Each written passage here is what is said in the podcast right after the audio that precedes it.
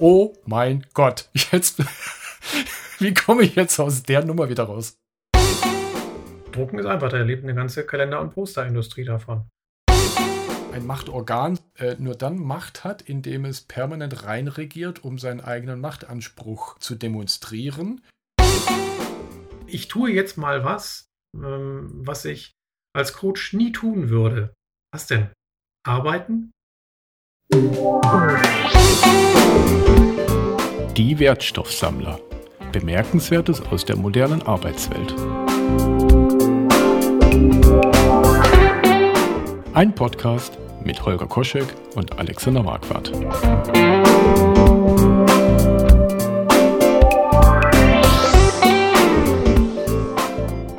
Hallo Holger. Hallo Alex. Na, schon wieder ein Monat rum. Das ging ja wieder ratzi. Durchaus ein ereignisreicher Monat. Also zumindest für dich, denn du warst auf dem Agile Coach Camp in Rückersbach, oder? Genau. Ja, erzähl mal, wie war es denn so? Tatsächlich ähm, interessant und, und lustig und äh, erkenntnisreich äh, in ganz vielen Dimensionen. Also äh, die eine war schon mal deswegen so komisch, weil es ja für mich das erste Mal ein Live-Event mhm. wieder war. Das heißt also vor Ort, wir waren in Rückersbach diejenigen, die die Location kennen, das ist eine total tolle Einrichtung, äh, wo man ganz viel Ruhe so als Gruppe auch hat. Also das schon mal als Location total toll. Aber Menschen wieder zu sehen, nicht nur auf der Mattscheibe, sondern so ganz real zu interagieren, das war schon, also das war schön, das war aber auch ungewohnt. Das glaube ich. Ähm, also wieder vor Leuten zu stehen, was früher total normal war, ähm, hat eine gewisse Hemmung dann auch bei mir so produziert. Also ich habe so gemerkt, dass ich vielleicht nicht ganz so zögerlich dann so vor so einer Meute von 60, 70 Leuten stehe und bei einem Open Space vielleicht das eigene Thema positioniere oder gar ein Open Space zu moderieren. Und da habe ich so bei mir selber gemerkt, man hat sich das auch ein bisschen, also ich habe mir das abtrainiert. Okay. So, un, ungewollt natürlich durch diese Homeoffice-Sitzerei, äh, weil ob jetzt sagen wir mal gegenüber, jetzt sagen wir mal eine Gruppe von drei Menschen oder 50 in der Videokonferenz sind, das ist ja nicht wirklich physisch spürbar. Wenn du in einem Raum mit drei oder in einem Raum mit 70 stehst, das ist tatsächlich spürbar. Und, und, und diesen Unterschied habe ich schon wahrgenommen und das hat so, einen leichten Respekt bei mir produziert. Das fand ich sehr interessant. Gut, dann muss ich die Frage, was für dich den Unterschied macht, gar nicht mehr stellen. Du hast sie ja schon selbst beantwortet. Vielen Dank dafür.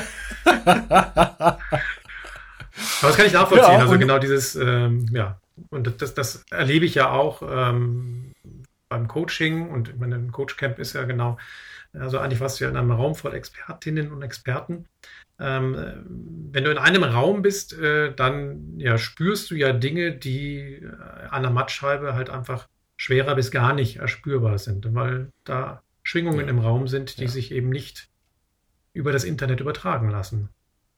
Genau.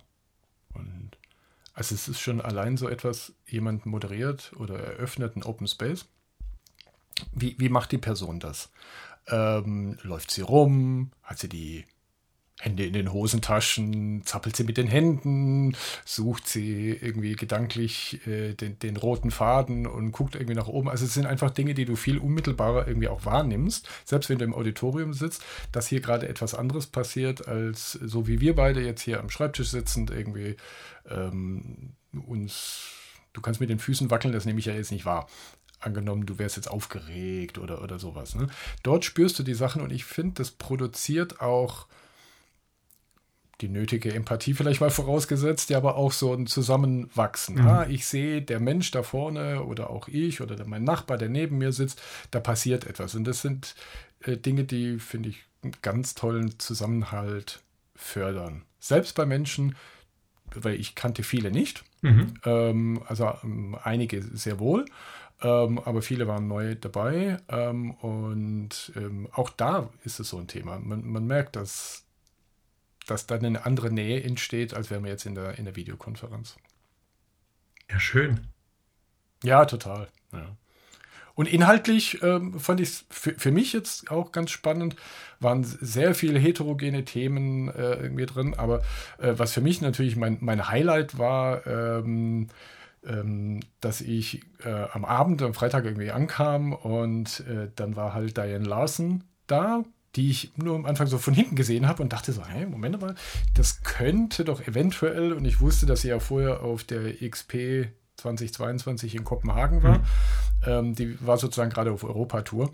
Und deswegen war es ziemlich, ziemlich naheliegend, dass sie das wohl da jetzt war. Aber ich wusste das vorher nicht. Und äh, dann saß ich äh, beim Mittagstisch äh, einen Tag später irgendwie mit ihr irgendwie ähm, gegenüber.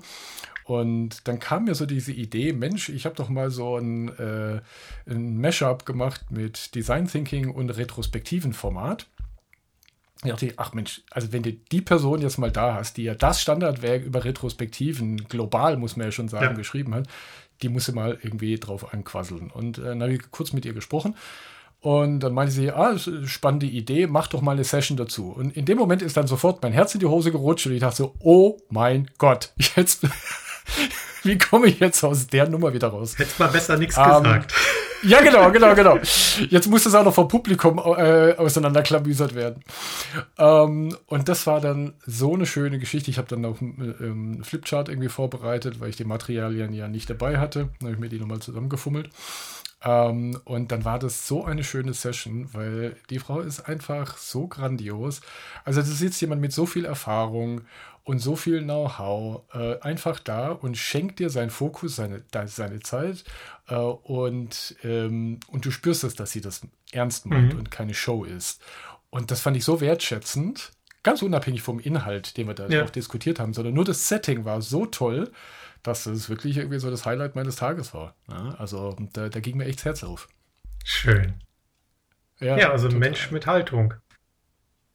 Absolut. Und ne? Also ich meine, hat, hat sie es nötig, auf dem, ich möchte sie jetzt nicht über Gebühr auf den Sockel stellen, aber jemand mit, mit, mit so viel Erfahrung und Ideen und, und die, die, sie ja schon in die Community mit ihren Büchern und so reingebracht hat, auch hier mit dem Agile Fluency Modell.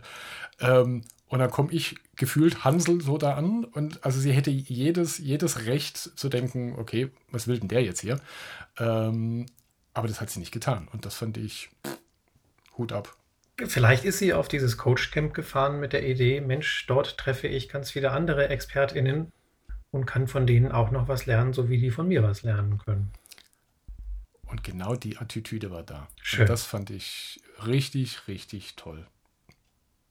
Super. Und so wird was draus. Und dann ist es auch nachher egal, Ach, wer das ist, ne? Also dann finde ich, ist dieser große Name nicht mehr wichtig, sondern dann ist es halt eine Kollegin, mit der man sich da austauscht.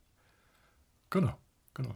Und abends sitzen wir dann irgendwie noch so vorm Forum, irgendwie, ich habe noch Klampfer gespielt äh, und wir haben Lieder gesungen und sie sitzt irgendwie daneben mit dem Handy in der Hand und wir singen irgendwelche Beatles-Stücke, ja. Also, weißt du, es ist einfach wie, da kommst du noch so vor, wie irgendwie auf dem Pfadfinderlager dann auch noch so, ja.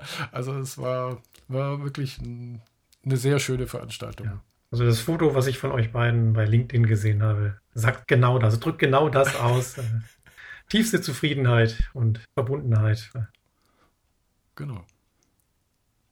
Ja, also solche, solche Erlebnisse braucht man, glaube ich, mehr in seinem Leben. Ja, die geben Energie und äh, helfen dann auch mal schwierige Situationen, auch bei Kunden, dann mit einer Gelassenheit oder einer, einer professionellen und ernsthaften Gelassenheit dann vielleicht zu verarbeiten. Schön. Und dann war ja noch Agile World, oder?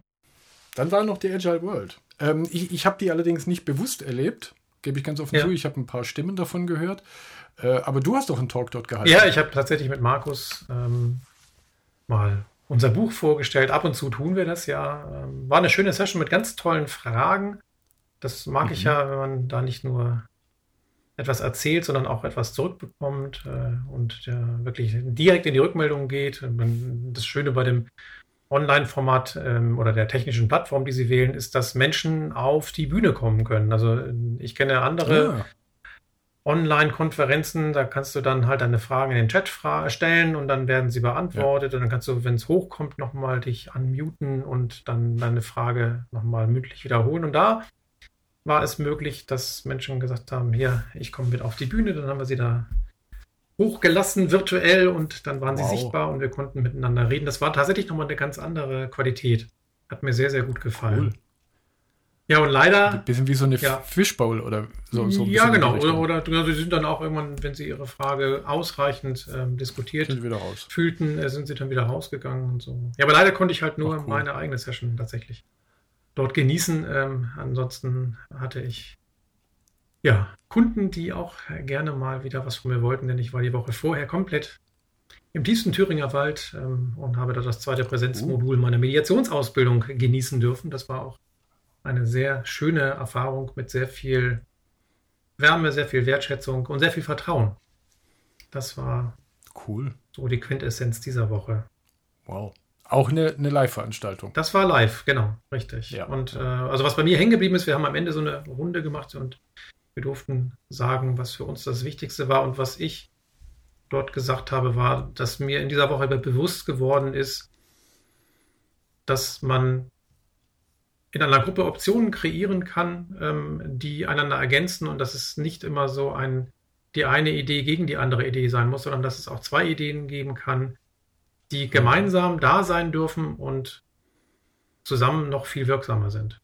Und das habe ich in dieser Gruppe so erlebt, ähm, dass ich, wenn ich mit den Menschen da in Kontakt kam, dass die mir noch was zurückgegeben haben, was mir weitergeholfen hat und andersrum. Und so sind wir mhm. gemeinsam gewachsen ähm, in unserer Art, tatsächlich zu mediieren und anderen Menschen mhm. dabei zu helfen, Lösungen zu finden, die für alle Beteiligten annehmbar sind. Das finde ich jetzt tatsächlich sehr spannend, dass du das sagst, weil äh, ich mache momentan seit ein paar Monaten auch eine Coaching-Ausbildung mhm. und ich kann mich erinnern, als ich das erste Wochenende hatte und danach von einem Freund gefragt wurde, so, ah, wie war es denn? Und da war genau das das Thema, was, was mir so gefallen hat und was ich dann auch kommuniziert habe. Also im Vergleich zu unseren Situationen, die wir häufig bei Kunden haben, wo wir gefragt werden, hey, wie sollen wir das machen, jenes machen, das machen, rutschen wir ja gerne mal in so eine Situation rein, permanent Lösungen zu liefern, mhm. die, die, die richtige Lösung zu liefern, die richtige Vorgehensweise aus, wo man ja sehr viel am Liefern ist. Und ganz häufig in so Schwarz-Weiß-Mustern sich sei, also auch ich erkenne mich darin, dass man schnell da rein, ja, was weiß ich, äh, Kanban ist bei euch besser als Scrum, um das mal irgendwie ja, so, solche ja. Sachen, ja, oder äh, ein Daily, das länger als 15 Minuten geht, ist schlecht, oder, na, also da gibt es ja Unmail, egal ob das jetzt richtig oder falsch ist. Aber man rutscht sehr schnell in solche, äh, vielleicht sogar Plattitüden irgendwie rein und irgendwie immer so eine Antwort geben zu müssen, die jetzt einfach richtig ist. Und dann kommt es ja häufig in so Meinungsaustausch und dann beißt sich es auch in unterschiedlichen Sichtweisen. Und was ich bei dieser Coaching-Ausbildung an diesem Wochenende auch so schätzen gelernt habe, war genau das, das was du gerade sagst. Ein Raum für Ambivalenz zu haben. Ja, also dieses Aushalten zu können, ich habe eine Haltung, die kommt aus meiner Erfahrung heraus, du hast eine andere Haltung, die kommt aus deiner Erfahrung raus und die, auch wenn sie konträr wirkt, darf auch erstmal da sein und existieren. Mhm, genau. So. Und nicht so, hey, du hast recht oder du hast nicht recht oder, oder ich bin doch der, der die, die richtige Antwort hat. Und das fand ich auch total erfrischend. Ja, das ist halt diese Haltung, also Personalparteilichkeit und äh, auch eine gewisse Unwissenheit und vor allem, also gepaart mit einer Neugierde, also eben nicht äh, diesen Anspruch zu haben, die Welt besser zu kennen als dein Gegenüber, mhm. äh, sondern auch, genau. äh, auch nur eine Perspektive auf diese Welt einzubringen und äh, die eben neugierig mit den anderen Perspektiven in Verbindung zu bringen und zu schauen, was dann daraus entstehen kann. Ja. Das macht den Unterschied. Und letztendlich ist es der Unterschied zwischen den Rollen. Ne? Also wir sind, also wir beide zumindest sind es gewohnt, die Rolle des Beraters einzunehmen. Und mhm. das ist das, was mir am Anfang auch in dieser Ausbildung so unglaublich schwer fiel, das abzulegen und nicht die Klientinnen und Klienten oder Parteien, wie wir sie nennen, in irgendeine Richtung hin zu entwickeln, zu beraten, sondern eben diese coachende Grundhaltung einzunehmen und zu sagen, ich bin hier mhm. für den Prozess verantwortlich, aber für das Finden der Lösung sind die Parteien verantwortlich.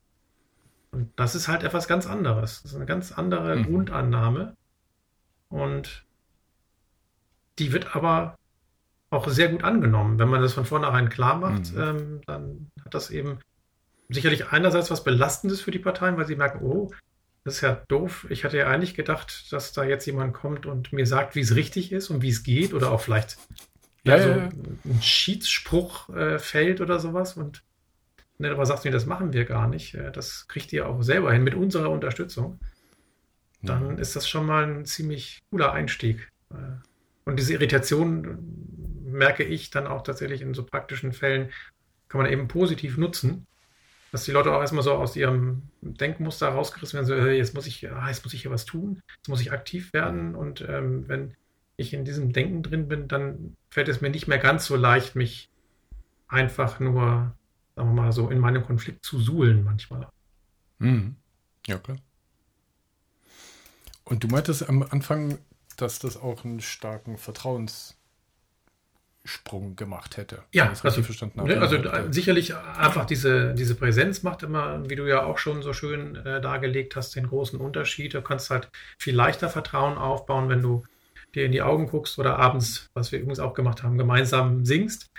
Ähm, mhm. Und ja, wenn du eben in so einer Mediationsausbildung ja auch übst, über schwierige Themen zu sprechen, dann mhm. ist das natürlich auch etwas, was am Ende äh, vertrauensbildend wirkt. Ähm, ja. ne, wenn du dich öffnest und dein Gegenüber sich öffnet, dann ist ein ganz anderes Vertrauen da, als wenn du auf der Oberfläche Smalltalk hältst nur. Wie das in manchen anderen Arbeitskontexten ja durchaus auch üblich ist. Ja, definitiv. Und das. Bei dem Stichwort Vertrauen ja. bin ich jetzt an ein, äh, eine Erzählung von Dennis Wagner mhm. äh, drüber gestolpert, weil der war nämlich auch auf der Agile World. Und äh, er hat mir von einem Talk von Joe Justice ah. erzählt. Und da ging es unter anderem auch um das Thema Vertrauen. Und also für die, die den Joe Justice nicht kennen, äh, der ist bei Tesla und hat so ein bisschen über die Kultur, die Arbeitsweisen und die Vorgehensmodelle bei Tesla erzählt. Und in seinem Talk ist wohl ein, ich kann es jetzt nicht genau zitieren, ich kann es nur äh, inhaltlich wiedergeben, äh, was er so gesagt hatte. Und er, er führt das letztendlich auf die starke Vertrauenskultur zurück oder das ist ein Handeln, was Vertrauen seiner Meinung nach produziert. Mhm. Und äh, das, was er da so erzählt hat, geht in die Richtung, ja, also wenn bei Tesla jemand einen Fehler macht, äh, auch wenn der ökonomisch sehr, sehr hohe Tragweite hat, und es ist eindeutig klar, dass die Person das ähm, gemacht hat, weil sie es nicht besser wusste. Mhm. So, weil sie vielleicht keine Erfahrung mit dem Thema hatte oder weil sie eine Einschätzung falsch gemacht hat, dann ist das ein Thema, äh, was bei Tesla so Joe Justice, überhaupt keinen Aus, keine Auswirkung hat auf Karrierepfade, auf sonst etwas. Also wird, man wird nicht abgestraft. Ja. Hingegen, wenn jemand, äh, ich sage es mal salopp, äh, Mist baut, das aber in Anführungszeichen mit Absicht macht, also zum Schaden zum Beispiel der Firma, zum Schaden der eigenen Mitarbeiter, seiner Kollegen und so weiter und so fort. Also wenn, wenn, die, wenn die Absicht erkennbar ist, er hat nicht, anscheinend nicht erzählt, an was sie das dann so festmachen. Das wäre ja interessant, ja. Ja, das wäre dann ganz trans eine der transparenten Regeln bei äh, Tesla, dann wird man achtkantig rausgeschmissen. Und äh, es hat wohl in diesem Talk auch zu sehr kontroversen Reaktionen geführt, die dann gleich so in die Richtung gingen, nein, das geht doch bei uns überhaupt nicht, weil unser humanistisches Weltbild und unser Betriebsrat und äh, ja, genau so. Und er sagt, unter anderem damit schaffen wir Vertrauen, weil ich mich auf die Handlungsweisen meines Umfeldes verlassen kann. Und das fand ich einen sehr interessanten Satz. Ich habe da auch so ein Weilchen drüber nachgedacht. Ich habe noch nicht so meine abschließende Haltung dazu mhm. entwickelt, gebe ich dazu. Würde mich mal interessieren, was du darüber denkst. Also aus dem Bauch raus kann ich das nachvollziehen, ähm, mhm. dass Tesla sagt, das ist unsere Vertrauensbasis. Und für mich klingt das nach einem einer wohldurchdachten Vertrauensdefinition. Also es ist nicht so ein, so ein plakatives Vertrauen, das ist ja leicht, ne? Also Vertrauen ist immer, mhm. wenn wir, ja, wenn wir uns aufeinander verlassen können, egal ob es gut oder schlecht läuft und wenn wir dann mhm. vielleicht auch noch eine Basis der psychologischen Sicherheit haben, wo wir keine Sanktionen befürchten müssen. Ja, das ist schön, aber was ist denn, wenn, und so interpretiere ich dieses, ähm, ein Fehler, der, wie, wie war die Definition? Der mit Absicht. Der mit Absicht, genau, die Absicht war es, ne? Also ähm, dieser, dieser Vorsatz, genau. der da drin steckt. Ähm, genau. Meine Interpretation, wie das messbar wäre, ist, wenn nachweisbar ist, dass du Entscheidungen getroffen hast, im Wesentlichen zum eigenen Vorteil. Ja. So, das äh, wäre für mich ein klassischer Punkt, wo ich sage, wenn mein Vorteil wichtiger ist als das Wohl des Unternehmens mit all den Menschen, die dort arbeiten. Mhm. Die würde ich da immer mit reinziehen. Also würde jetzt nicht nur Shareholder Value oder solche ja, ja, ja. Metriken ranziehen. Also wenn da mein eigener Vorteil für mich wichtiger ist, dann finde ich, ist das ähm, ein Vertrauensbruch mit meinen Kolleginnen mhm. und Kollegen. Genau. Weil ich deren Existenz ja unter anderem auch spiele. Richtig. Und ob dann jetzt die Maßnahme sofort sein muss, dass ich diesen Menschen vor die Tür setze, das steht auf einem anderen Blatt. Das äh, ist etwas, was mhm. so ein Unternehmen mit seiner Kultur ausmachen muss. Aber das dockt total an an dem, was ich gerne sage was, oder auch schreibe, nämlich dass Werte, und wenn wir jetzt mal Vertrauen als einen im weitesten Sinne Wert nehmen, äh, dass. Werte ja nur dann etwas wert sind, ähm, wenn ich auch spüre, dass, wenn ich einen Wert verletzt habe. Ich kann die ja schön auf Hochglanzposter schreiben, dann ist das toll. Ähm, und dann lächeln in vielen Unternehmen auch alle darüber und äh, meiner Meinung nach auch mit gutem Recht.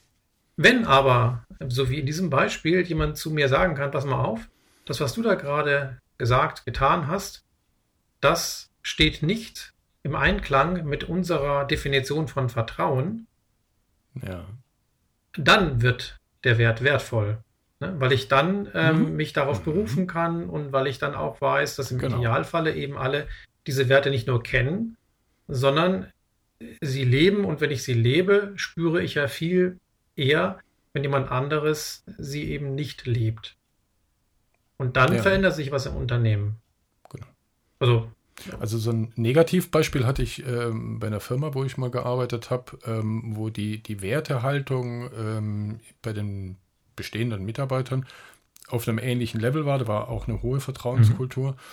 Und ähm, die war aber sehr implizit. Jetzt nicht so explizit wie dieses Beispiel da vom Joe. Mhm.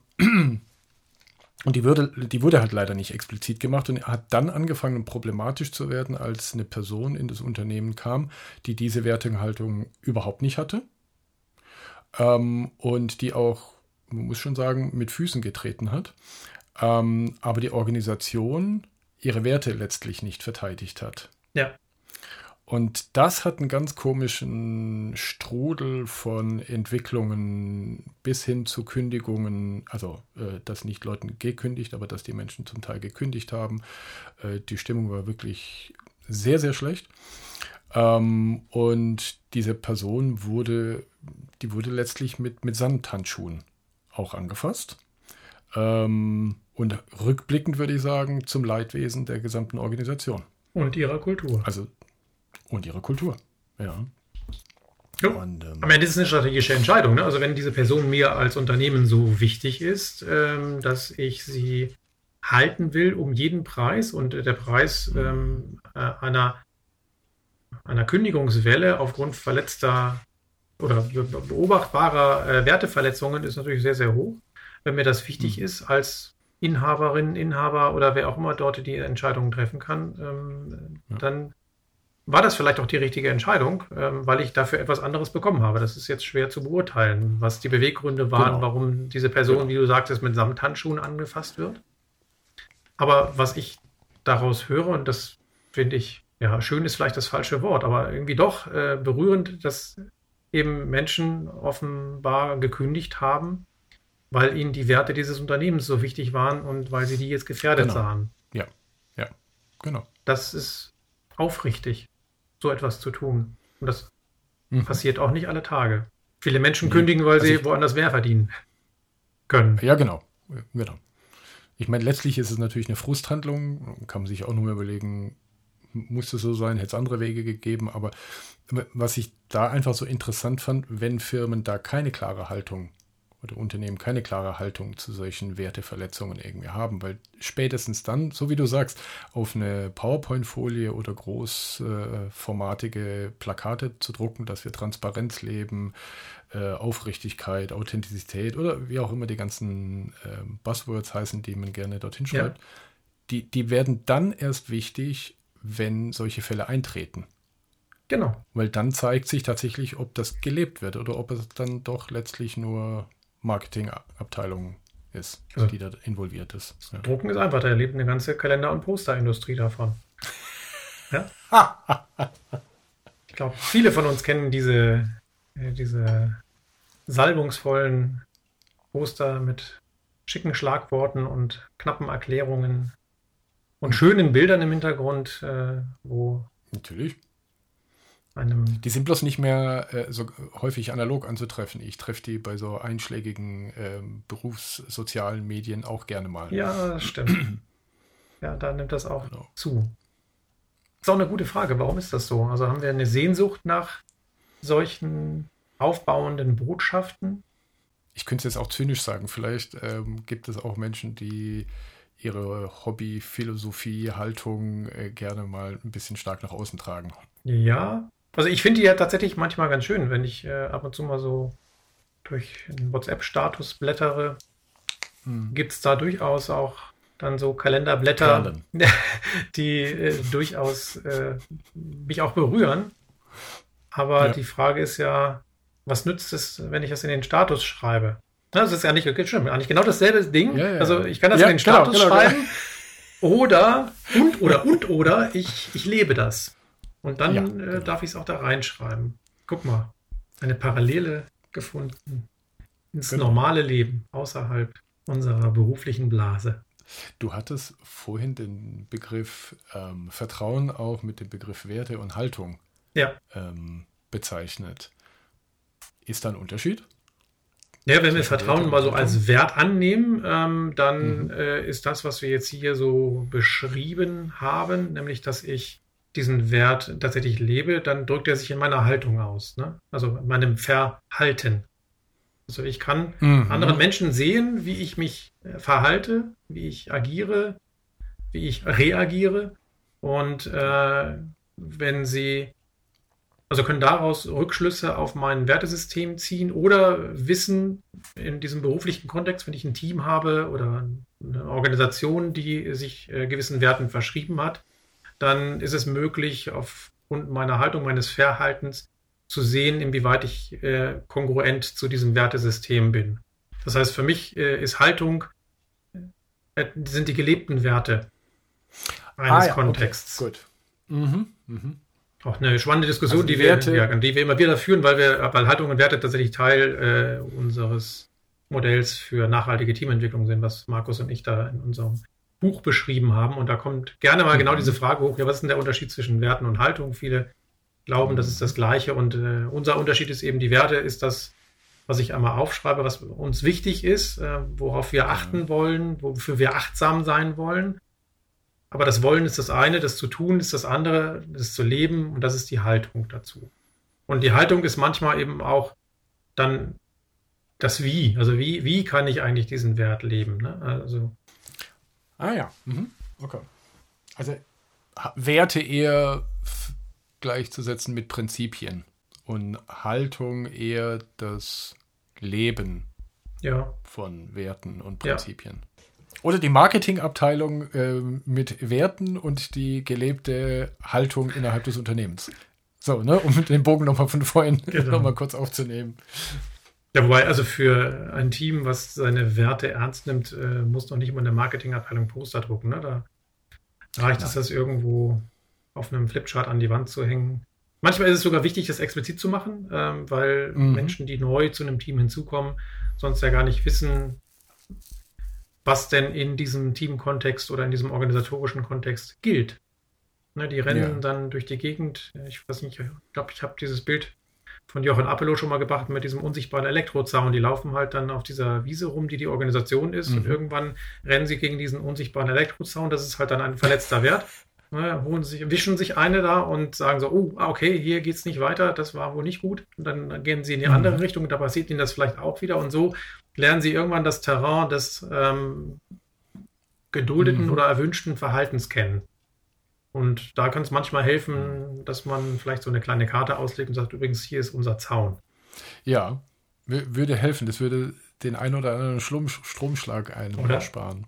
Ja, ich habe noch ein, ein Thema mitgebracht. Ja, Ähm, und zwar, ähm, zurzeit finden ja sehr viele Veranstaltungen statt und äh, die Intrinsify Community hat sich zu einem Thema Wir führen anders äh, in München, glaube ich, zusammengetroffen. Ich habe das auch nur aus der Ferne mit betrachtet und da ist mir ein äh, ein Post hängen geblieben, äh, bei dem ich so ein bisschen ratlos daneben stand. Und äh, zwar ging es um Selbstorganisation und um den Zusammenhang von Selbstorganisation und ähm, formaler Macht.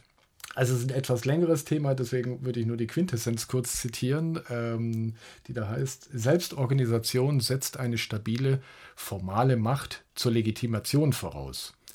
Und zwar die nur als stabil erkannt werden kann, wenn sie ab und an eine Entscheidung kassiert. Und ich fand es so ein bisschen komisch, weil ähm, in, in, in, meiner Übersetzung könnte man das so vermuten. Ich weiß nicht, äh, ob der Lars Vollmer, von dem das war, äh, kam, das Zitat, ob der das tatsächlich so gemeint hat. Bei mir kam es so an, so, mhm, ähm, also selbstorganisierte Teams äh, können nur dann funktionieren, wenn es eine formale Macht gibt. Und damit die als solche anerkannt wird, muss die hin und, hin und wieder äh, in Entscheidungen reingrätschen. Mhm. Und da haben sich dann so ein bisschen bei mir auf mehreren Dimensionen die Nackenhaare gesträubt. Ähm, einerseits, weil ich dachte, Moment, was hat denn jetzt Selbstorganisation mit ähm, Selbstverantwortung zu tun? Mhm. Weil ich glaube, dass hier zwei Ebenen auch miteinander vermischt werden. Ähm, also das war so der eine Aspekt. Und der zweite dachte ich mir so, ich fände es jetzt ein bisschen komisch, wenn eine Macht ein Machtorgan, sage ich jetzt mal, es muss ja nicht nur eine Person sein, äh, nur dann Macht hat, indem es permanent reinregiert, um seinen eigenen Machtanspruch ähm, zu demonstrieren. Und das die einzige Möglichkeit ist, die Selbstorganisation zu ermöglichen. Das fand ich irgendwie einen ganz komischen kausalen Zusammenhang, den ich nicht hinbekommen habe.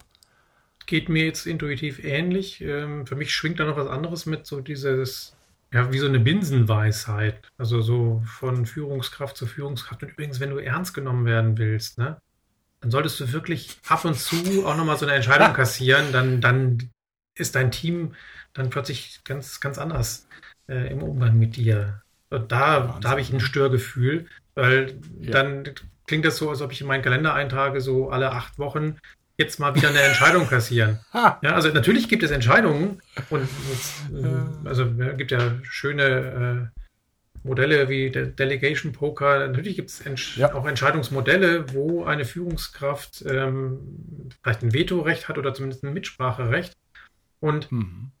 soll auf jeden Fall da ja auch verantwortungsvoll mit umgehen. Und verantwortungsvoll umgehen heißt eben auch davon Gebrauch machen, wenn es aus Sicht dieser betroffenen Person sinnvoll ist. Also vielleicht auch mal das Veto auszusprechen genau. ne? und nicht zu sagen, naja, ist ja ein selbstorganisiertes Team und äh, die werden das schon mhm. irgendwie wissen. Wenn ich weiß, dass das nicht, nicht gut ist, weil ich einfach diese Erfahrung auf diesem konkreten Gebiet habe oder schon mal gemacht habe und das schon mal nicht funktioniert hat oder was auch immer, warum soll ich dann nicht sagen, nee, das machen wir mal anders?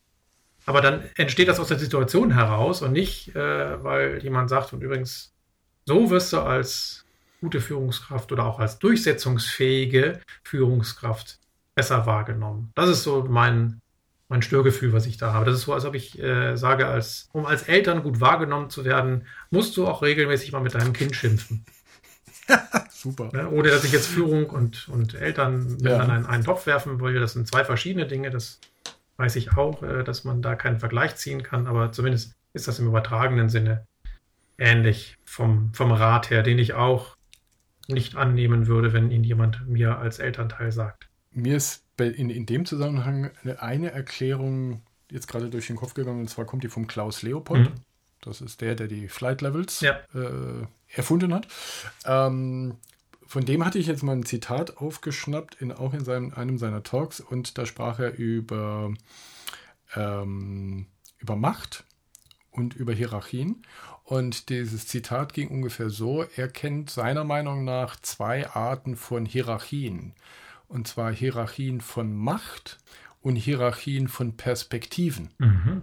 Während, und dann führt er weiter aus und sagt, ähm, seiner Meinung nach gibt es viele Möglichkeiten an den Hierarchien von Macht zu rütteln, zu arbeiten, umzustrukturieren. Das kriegen wir hin als Menschen und als Organisationen. Die Hierarchie von Perspektiven werden wir nicht ändern können, weil ich diese unterschiedlichen Perspektiven und ihre hierarchischen Abhängigkeiten nicht aufgelöst bekomme. Also ich mache mal ein Beispiel. Ähm, wir sind wieder bei dem selbstorganisierten Team, ja. da kamen wir ja gerade her, ähm, trifft eine fachliche Entscheidung, vielleicht eine technische Entscheidung die aus ihrer Sicht ähm, wunderbar ist und dann heißt es, ha, wunderbar, das ist ein selbstverantwortendes und selbstorganisierendes Team, die dürfen das entscheiden. So. Jetzt kommt der Vice President oder die Vorstandsdame ähm, äh, vom äh, Technikbereich kommt irgendwie in den Raum und sagt, okay, diese Entscheidung ist keine gute weil in unserer Systemlandschaft äh, diese Lösung keine gute ist, weil wir mehr Ausrichtung in eine andere Richtung brauchen. Ähm, deswegen würde ich vorschlagen, dass wir einen anderen technologischen oder fachlichen Weg mhm. einschlagen. So. Und das ist jetzt genau diese Unterscheidung, die der Klaus Leopold jetzt macht. Woher kommt die Motivation für dieses Reingrätschen? Ist es aufgrund der Hierarchie der Macht, weil diese Person jetzt reingrätscht, weil sie sagt, ich bin Vorstandsmitglied, ich darf hier entscheiden und ihr seid nur die kleinen ähm, umsetzende Arbeitsebene, ähm, dann würde ich sagen, dann ist es eine Hierarchie der Macht. Ja. So. Vielleicht sogar noch mit einer Meinung, in Klammer vielleicht sogar eine schlechte. So, wenn ich jetzt allerdings die Hierarchie der Perspektive einnehme, was die Motivation ist, dann wird das Bild ein ganz anderes. Nämlich mit der Perspektive, die, den Technologiezoo in unserem Unternehmen zu reduzieren, was eine andere Perspektive ist, nämlich nicht nur die des Produktes, in dem das Team arbeitet, sondern die Perspektive der, der kompletten Systemlandschaft mhm. des Unternehmens oder vielleicht sogar des Marktes, um es vielleicht noch weiter rauszutreiben, habe ich eine ganz andere Perspektive.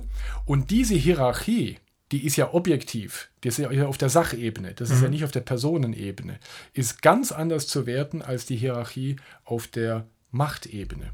Und dann kann, wie ich finde, auch in einem selbstorganisierten Team eine Führungsperson außerhalb mit einem Impuls reinkommen und, um das Zitat hier von Lars Former zu nehmen, auch eine Entscheidung kassieren.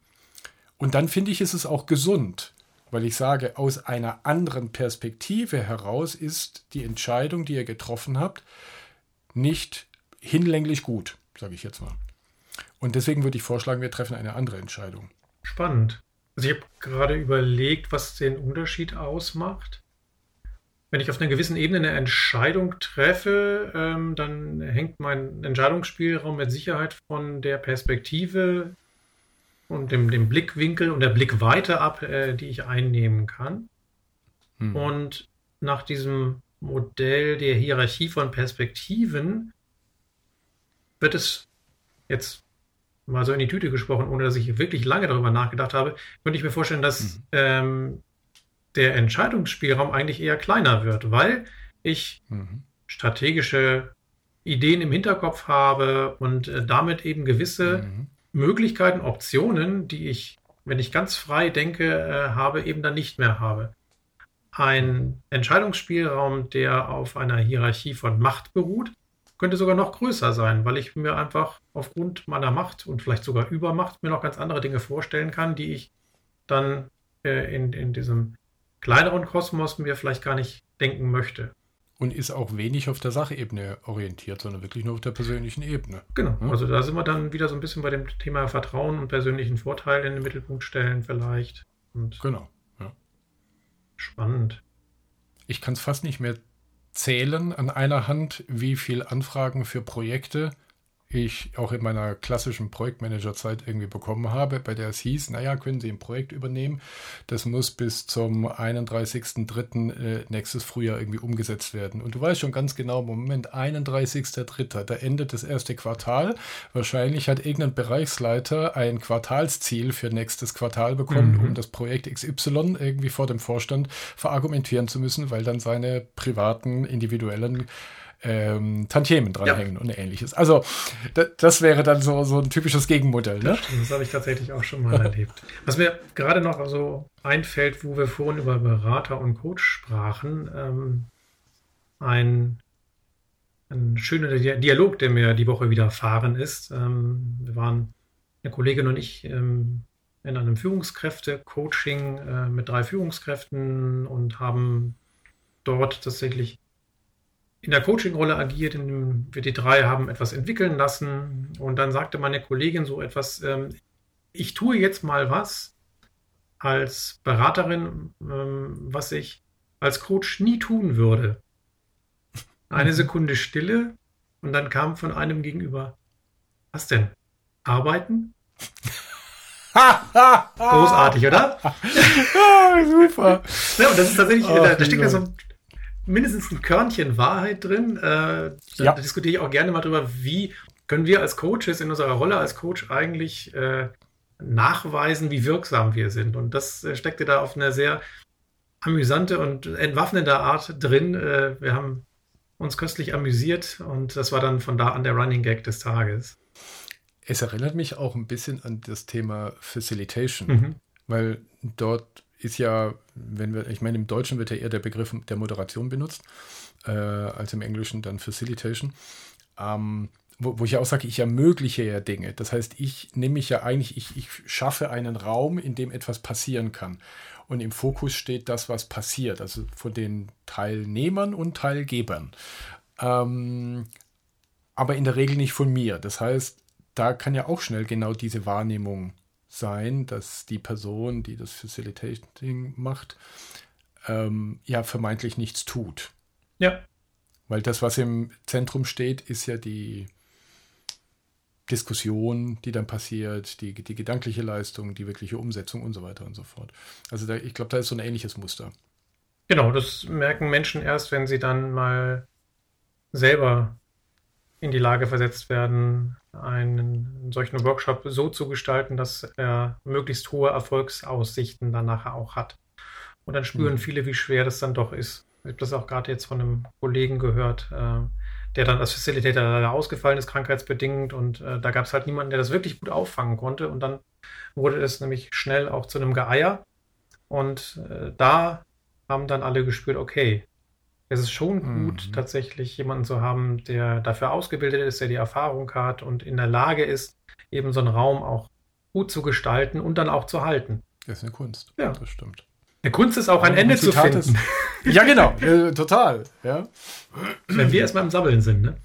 Ich hätte noch ein Zitat des Monats. Immer. Hättest du noch das? Ne, das Immer. Ist, ich habe ja schon so ein sowas Zitat-ähnliches gebracht. Ja, ich, ich, hatte einen, der mir die Tage über den Weg gelaufen ist. Ähm, ich glaube, der, wenn, ja doch, der kam von Denzel Washington. Ah. Ähm, also gar kein Agilist.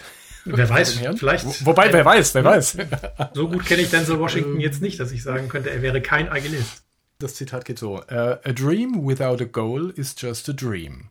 Without commitment, you will never start, and without consistency, you will never finish. Jetzt sagst du, der ist kein Agilist, ja?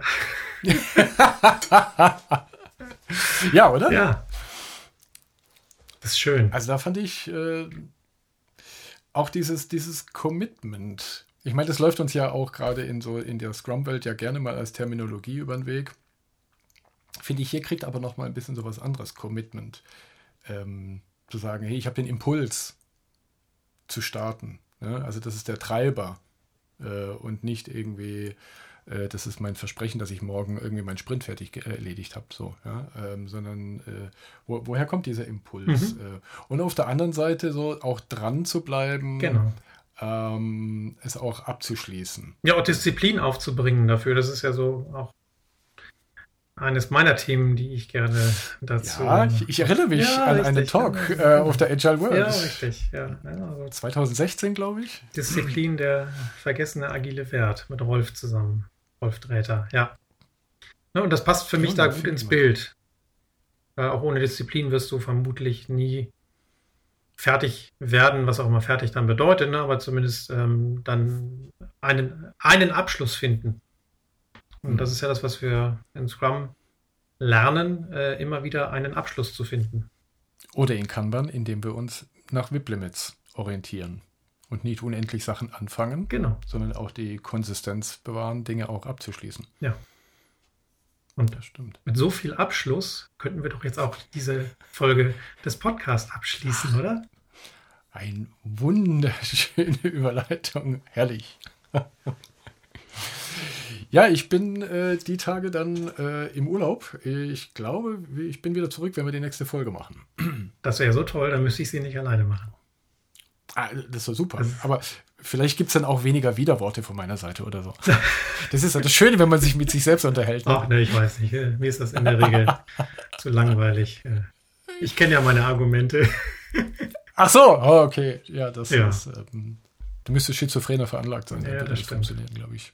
Ja, aber dann wünsche ich dir und euch cool. äh, einen wunderschönen Urlaub und auch allen, die uns Dankeschön. zuhören und jetzt in Urlaub fahren sollten. Selbiges. Genießt es und äh, bleibt gesund. Genau. Tschüss. Tschüss.